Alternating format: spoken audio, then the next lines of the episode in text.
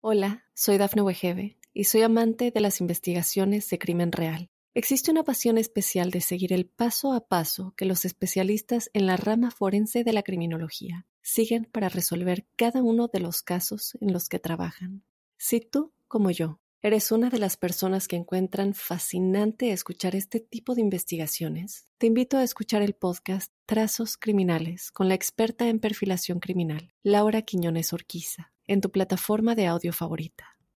What happens when the right people connect? At MITRE, breakthrough technology advances, people fulfill their passions, diversity fuels innovation, and our way of life thrives. From health to transportation and global security, cyber and AI, to space and back again, there's no higher calling than making the world a safer place. Let's connect at mitre.org/careers. That's m-i-t-r-e dot org slash careers.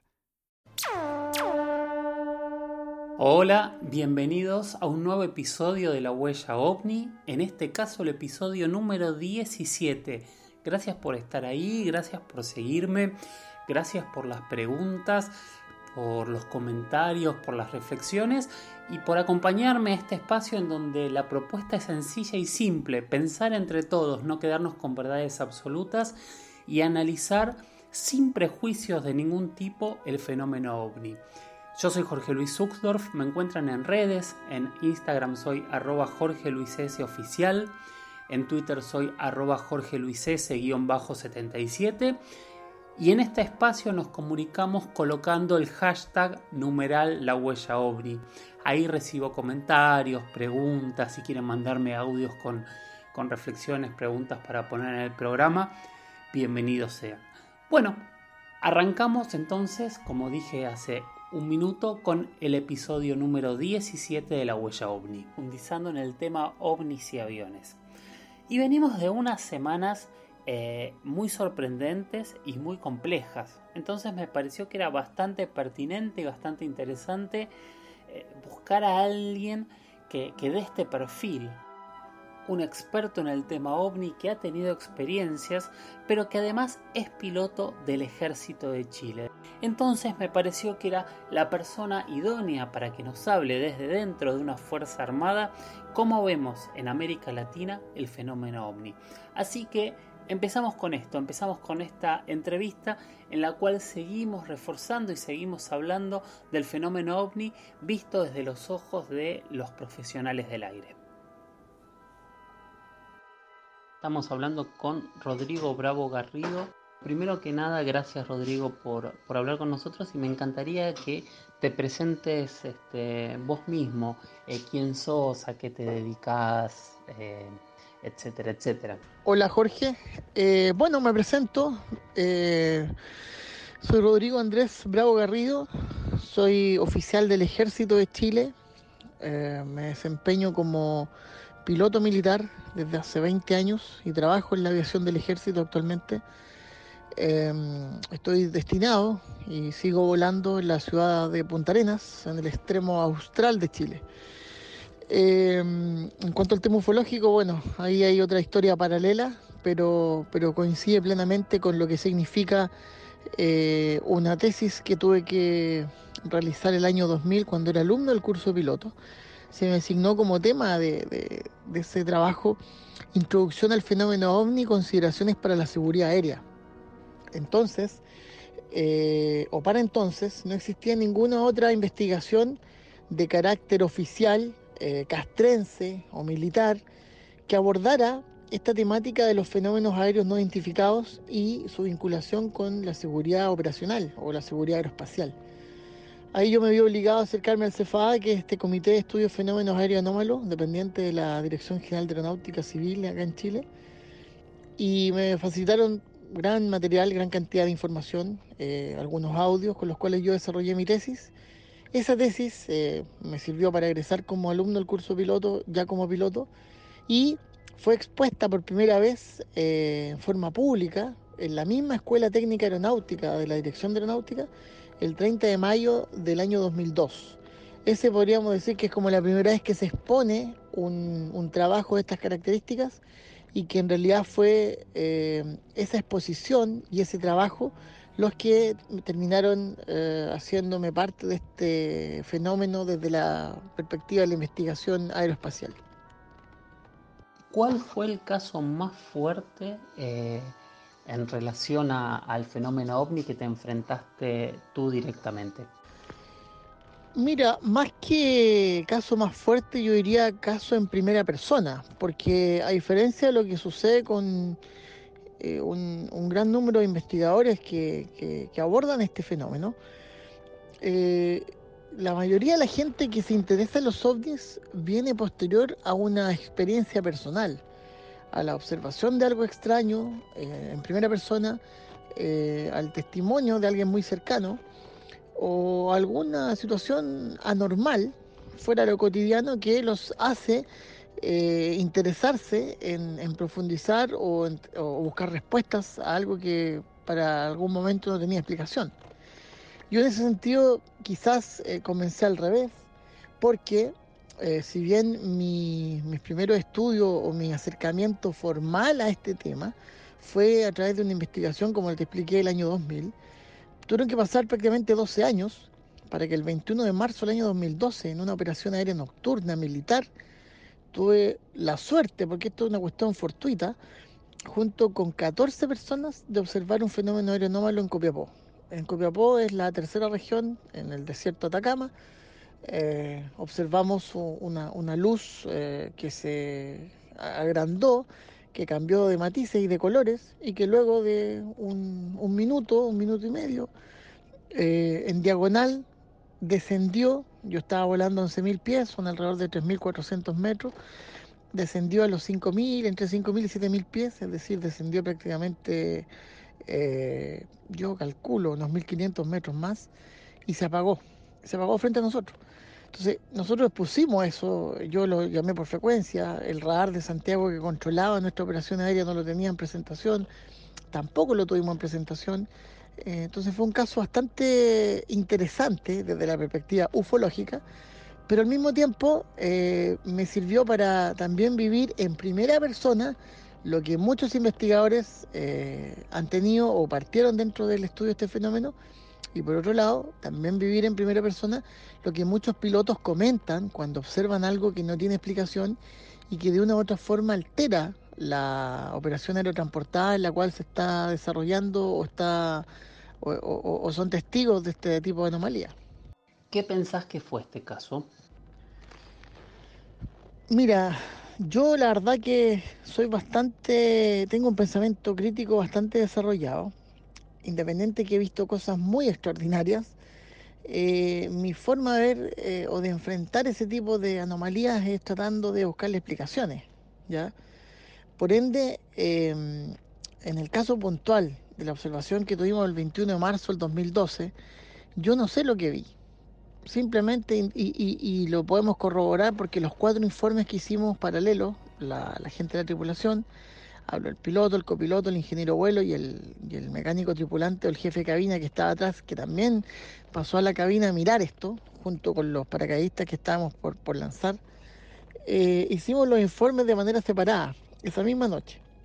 Y cuando después eh, nos juntamos para leerlo, nos dimos cuenta que habíamos visto lo mismo, con las mismas características. Hablo de tamaño, luz, eh, o sea, luminosidad, colores, movimientos, es decir, nadie le agregó ni le sacó cosas, pero que ninguno pudo explicarla dentro del conocimiento aeronáutico que tenemos, dentro del escaso conocimiento astronómico también, y por supuesto meteorológico, porque de los fenómenos observados eh, en vuelo, sobre todo fenómenos meteorológicos, este no particularmente no reunía ninguna de las características de los que nosotros manejamos o conocemos, por último en teoría. Por ende, cabe la clasificación de fenómeno aéreo no identificado porque es un fenómeno, una manifestación que era visible a nuestros ojos, pero no pudo ser detectado por un equipo electrónico como el que teníamos a bordo o por el radar de eh, Santiago que estaba en esos momentos monitoreando nuestra operación. Ahí cabe la, la, la, la como se cataloga como fenómeno. Entonces, e, esa anomalía, esa manifestación no identificada, yo no tengo idea de lo que es. Podría eh, especular mucho sobre eso y es ahí donde yo eh, simplemente no me doy ese salto que algunos investigadores lo hacen, porque más voy por el tema eh, de las evidencias antes que las creencias. Lo que yo crea que es ese fenómeno aquí no tiene ninguna importancia, porque si yo creo algo específico no puedo demostrarlo. En cambio sí puedo hasta el punto de notificar una realidad que es la observación y manifestación de eso. Lo que pase después o lo que se piense, la verdad que en este sentido no, no guarda relación, ya que la importancia para mí de la investigación ufológica va más ligada a los efectos de las manifestaciones que a las potenciales causas. Hola, soy Dafne Wegebe y soy amante de las investigaciones de crimen real. Existe una pasión especial de seguir el paso a paso que los especialistas en la rama forense de la criminología siguen para resolver cada uno de los casos en los que trabajan. Si tú, como yo, ¿Eres una de las personas que encuentran fascinante escuchar este tipo de investigaciones? Te invito a escuchar el podcast Trazos Criminales con la experta en perfilación criminal, Laura Quiñones Orquiza, en tu plataforma de audio favorita. Después seguiste como, como asesor este, y como este, investigador en muchos otros casos, ¿no? ¿Cuál es el caso de Chile que más te ha llamado la atención? Sí, a partir del año 2003 eh, pude claramente asesorar a, al Comité de Estudios de Fenómenos Aéreos Anómalos, eh, el CFA, fui asesor colaborador y a partir del 2009, cuando se reinaugura, a fin del 2009, ya fui integrante de este comité como representante del Ejército de Chile. Entonces, claro, en, varios años me tocó observar eh, eh, los reportes que habían llegado, que son en esa época más de 400, pero particularmente si tú me preguntas cuáles son los casos más espectaculares, yo lo dejo en dos. El primero, que es incluso previo a cuando se crea el CEFA, es del primero de junio de 1988, que es un caso donde em, el aeropuerto, el Tepual de Puerto Montt, un avión de comercial, un Boeing 737 de LAN Chile, tiene que hacer un viraje escarpado hacia la izquierda porque algo que estaba al frente se viene encima y posteriormente sigue volando en forma paralela el avión. Fue observado por la tripulación, fue observado por la gente de tierra, de la torre de control y del centro de control, es decir, del radar, pero en ningún caso estuvo en presentación. Ese para mí es un caso eh, eh, clave porque demuestra lo complejo desde la perspectiva de seguridad operacional de estas manifestaciones. Porque si ese piloto no hace ese viraje, ajeno a lo que esto sea, o a la explicación que tenga esta, esa manifestación, si ese piloto no hace ese viraje, no sabemos cómo termina esta historia. O choca, o parte el avión en dos, o no pasa nada, no lo sé.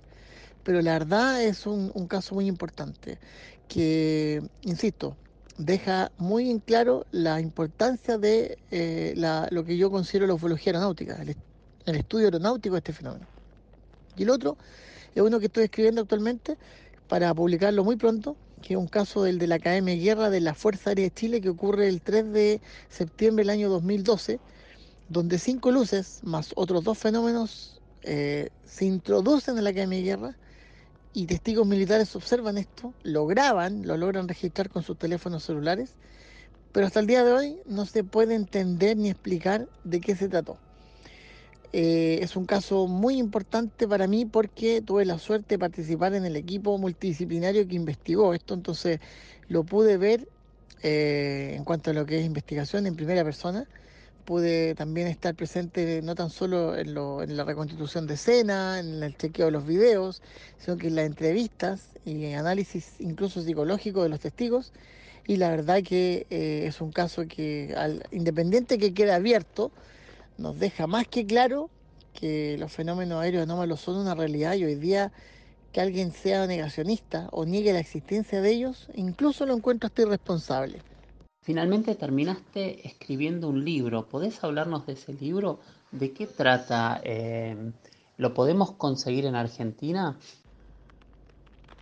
Mira, el año 2010 publiqué el libro Ufología Aeronáutica, el cual es una recopilación de 26 casos aeronáuticos, los cuales em, en el fondo son casos que vinculan el mundo de la aviación y operaciones aéreas con la observación o interacción con fenómenos aeroanómalos. ¿Por qué hablo de fenómenos? Porque, vuelvo a insistir, cuando uno habla de ovni, habla de objeto, y el objeto, por, por definición etimológica, tiene masa. Pero hay manifestaciones que no son detectadas por equipo electrónico, que pasa de largo la señal electromagnética, pero tú lo observas a simple vista. O al revés, acá en Chile hay un caso muy interesante el año 86 donde se observa solamente en presentación radar, pero el ojo humano no ve lo que está sobre la pista del aeropuerto Arturo Marino Benítez.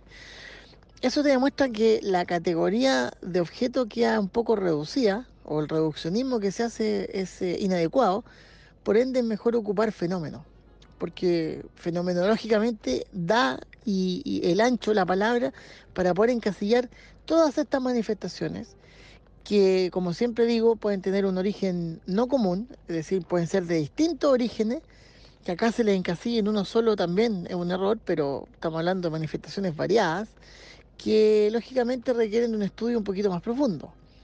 En ese sentido está ufología aeronáutica, que apunta a los efectos de estos fenómenos en las operaciones aéreas.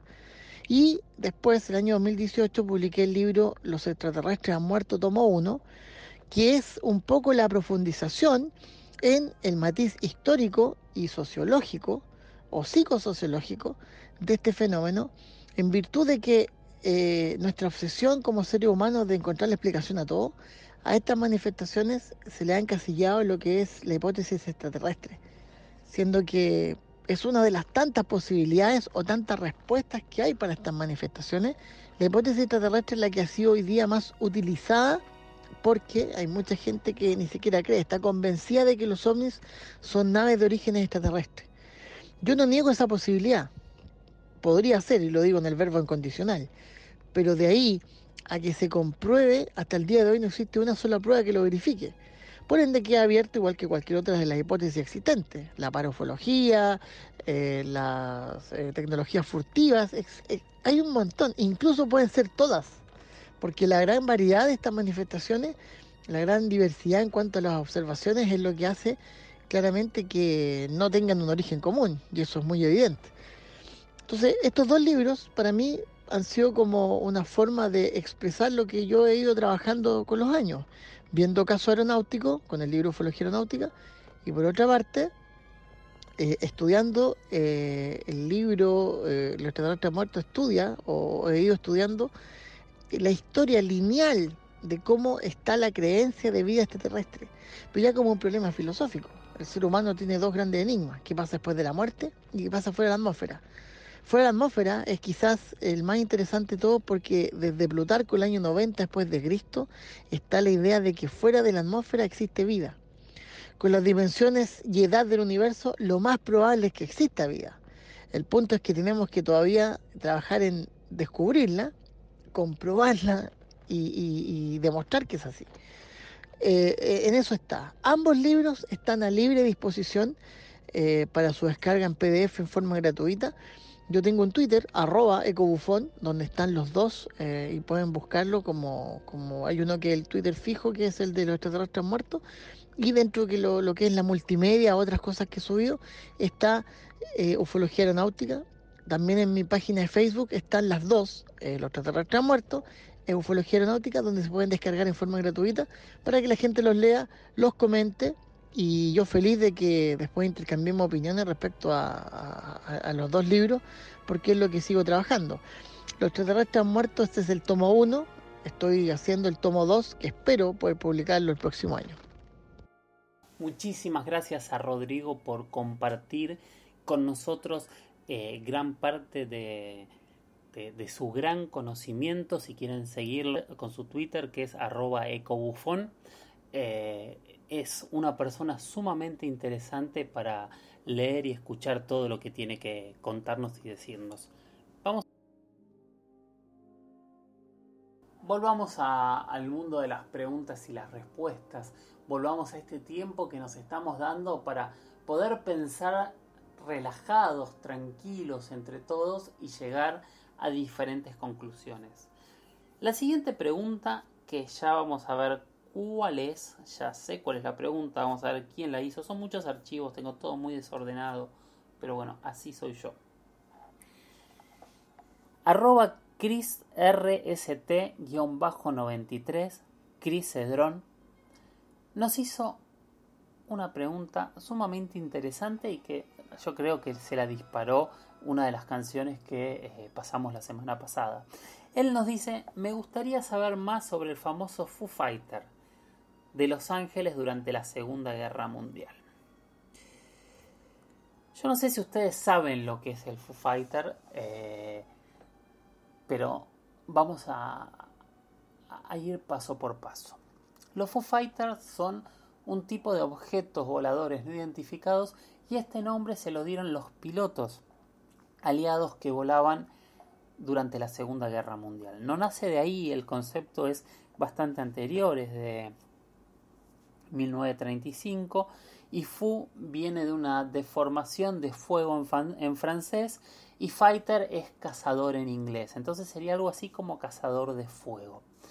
Los pilotos mientras volaban sobre todo por el Canal de la Mancha en, a partir de 1941, empezaron a ver eh, como unas luces eh, de energía que volaban alrededor de ellos. Eh, empezaron a aparecer un caso, dos, tres, y de golpe se empezaron a volver cada vez más normales, a tal punto que Winston Churchill, el primer ministro de eh, Gran Bretaña, decidió realizar o mandar a hacer una investigación para ver qué era lo que ocurría. Nunca supimos cuáles fueron las conclusiones, supimos que él estaba muy preocupado. Bueno, y a partir de ahí eh, siguieron apareciendo, de hecho son de los objetos, estas bolas voladoras aparecen en todos lados y hay muchísimos casos que no se explican. Hola, soy Dafne Wegebe y soy amante de las investigaciones de crimen real. Existe una pasión especial de seguir el paso a paso que los especialistas en la rama forense de la criminología siguen para resolver cada uno de los casos en los que trabajan. Si tú, como yo, eres una de las personas que encuentran fascinante escuchar este tipo de investigaciones, te invito a escuchar el podcast Trazos Criminales con la experta en perfilación criminal, Laura Quiñones Orquiza, en tu plataforma de audio favorita ellos empezaron a tratar de sacar conclusiones. Lo primero que dijeron era que se trataba de rayos globulares. Los rayos globulares son, vamos a poner un par de videos ahora de rayos globulares para entender qué son. Son unas especies de, de, relámpagos que se forman en el cielo con forma circular y que pueden durar algunos minutos eh, como pelotas. Son similares a lo que sería eh, una centella. Eh, pero realmente son cosas demasiado extrañas y demasiado excepcionales como para que ocurriesen tanto tiempo. Así que lo más probable es que no se tratase esto que veían los pilotos de rayos globulares.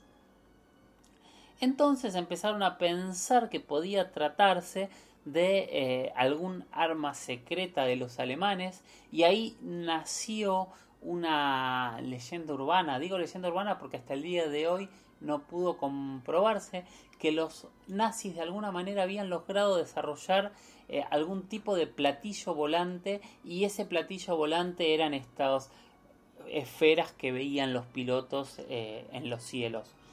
No hubo forma de comprobarlo, tampoco hubo ataques de estas esferas, entonces medio como que queda descartado. También a nivel de explicación, en un momento se trató de decir que podía tratarse de un avión hipersecreto de los nazis, que era el Messerschmitt, pero sería extraño. Claramente podría haber sido, pero sería extraño. Hubo otros investigadores que dijeron que en realidad se trataba de misiles y desde donde se veían estos misiles se generaban estas sorpresas y que parecían bolas luminosas de fuego, pero en realidad solo se trataban de misiles. Pero también, o sea, los pilotos estaban sometidos a, a bombardeos constantemente, entonces ellos sabían cómo, e, cómo se veía un misil. Sería extraño que hubiesen confundido los misiles con algo que ellos mismos decían que jamás habían visto. O sea, mientras los investigadores dieron cientos de miles de teorías y pseudo explicaciones de qué podía tratarse los Foo Fighters, la realidad es que hasta el día de hoy siguen siendo eh, un enigma. un enigma que comenzó en la Segunda Guerra Mundial, por lo menos eh, documentado, y que hasta el día de hoy siguen apareciendo estas bolas gigantes volando y acompañando los aviones. Se me ocurren muchísimos casos de bolas acompañando los aviones y hoy les voy a hablar de una muy muy específica y muy interesante que ocurrió en Chile. Yo no sé si ustedes han escuchado hablar del caso Valdés. El caso Valdés es uno de los casos más importantes y más reconocidos de Chile.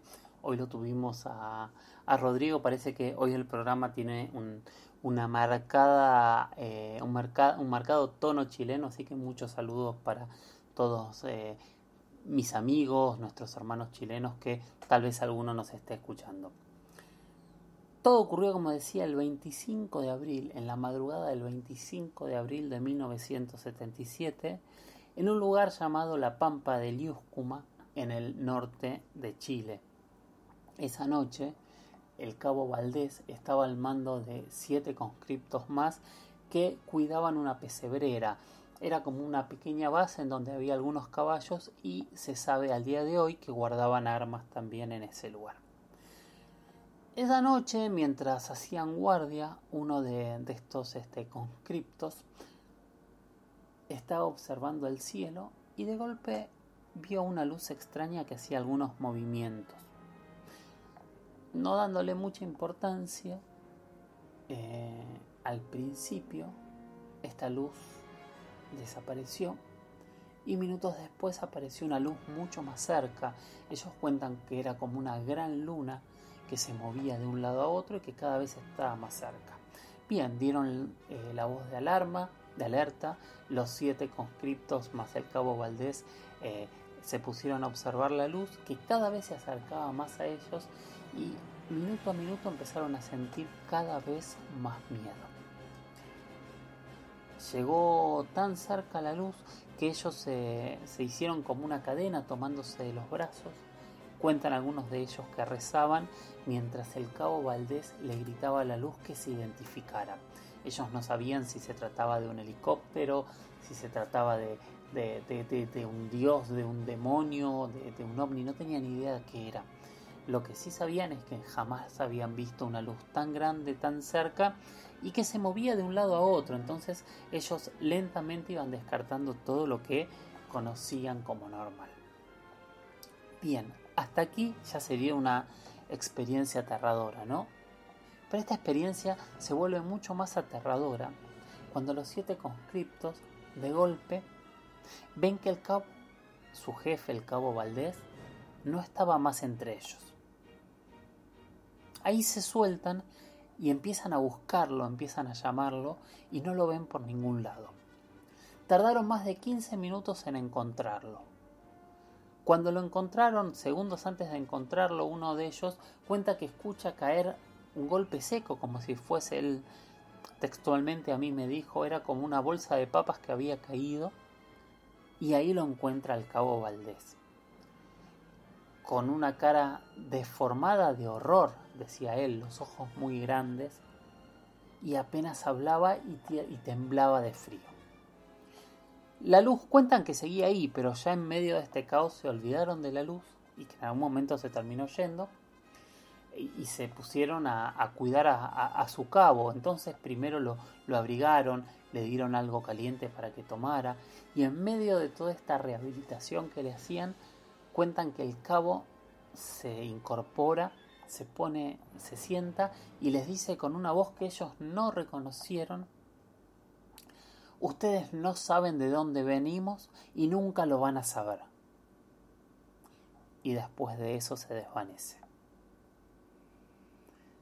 Mientras se recuperaban de todo esto, eh, sin entender nada, los conscriptos empezaron a notar cosas extrañas, cuentan incluso hasta el día de hoy. De golpe notaron que el cabo tenía barba y, y eh, minutos antes de desaparecer ellos aseguran que no tenía barba. Vieron su reloj y estaba adelantado cinco días y estaba detenido. Eh, no entendieron bien qué sucedía. Y a partir de ahí se empezó a generar un debate en dónde había estado el cabo Valdés, qué se lo había llevado y qué fue lo que ocurrió. Las acusaciones cruzadas siguieron hasta el día de hoy, en donde incluso el cabo Valdés hace algunos años desdijo todo, pero hasta los primeros 5 o 10 años decía no recordar qué era lo que había ocurrido. el resto de los testigos siempre se mantuvieron firmes en, en sus declaraciones y lo que sabemos hoy es eso, es que algo ocurrió esa noche en la pampa de Yuscuma, que apareció una luz.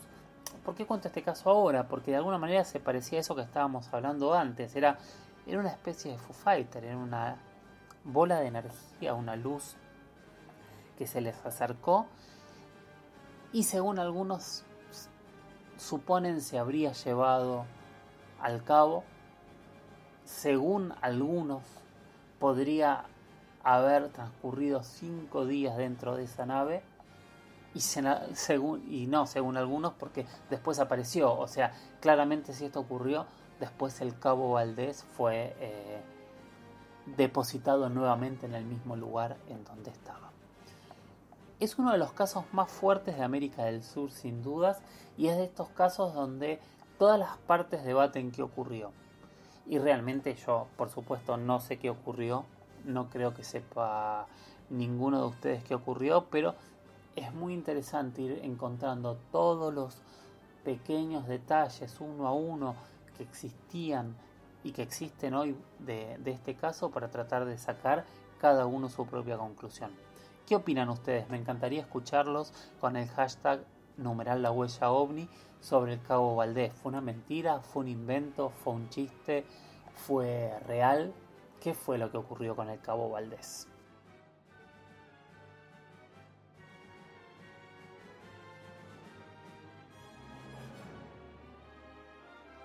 Gracias por haber llegado hasta aquí. Estamos terminando el episodio 17 de La Huella OVNI. Yo soy Jorge Luis Zuckdorf, me encuentran en mis redes. En Instagram soy arroba. En Twitter soy arroba Jorge Luis 77 y recuerden, este es un espacio para analizar la temática ovni sin prejuicios, sin verdades absolutas. Es un lugar donde podemos hacernos preguntas sabiendo que más que respuestas vamos a, obtener muchísimas, muchísimas más preguntas y tal vez con todos esos elementos podamos llegar a una conclusión sin ningún tipo de prejuicios. Gracias por acompañarme y nos vemos en el próximo episodio. Chau chau.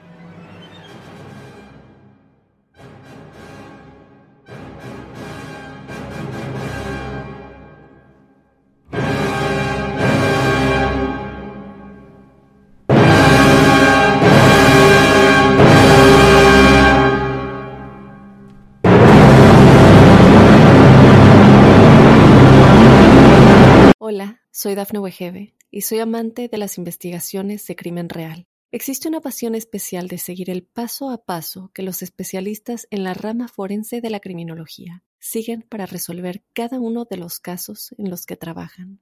Si tú, como yo, eres una de las personas que encuentran fascinante escuchar este tipo de investigaciones, te invito a escuchar el podcast Trazos Criminales con la experta en perfilación criminal, Laura Quiñones Orquiza, en tu plataforma de audio favorita.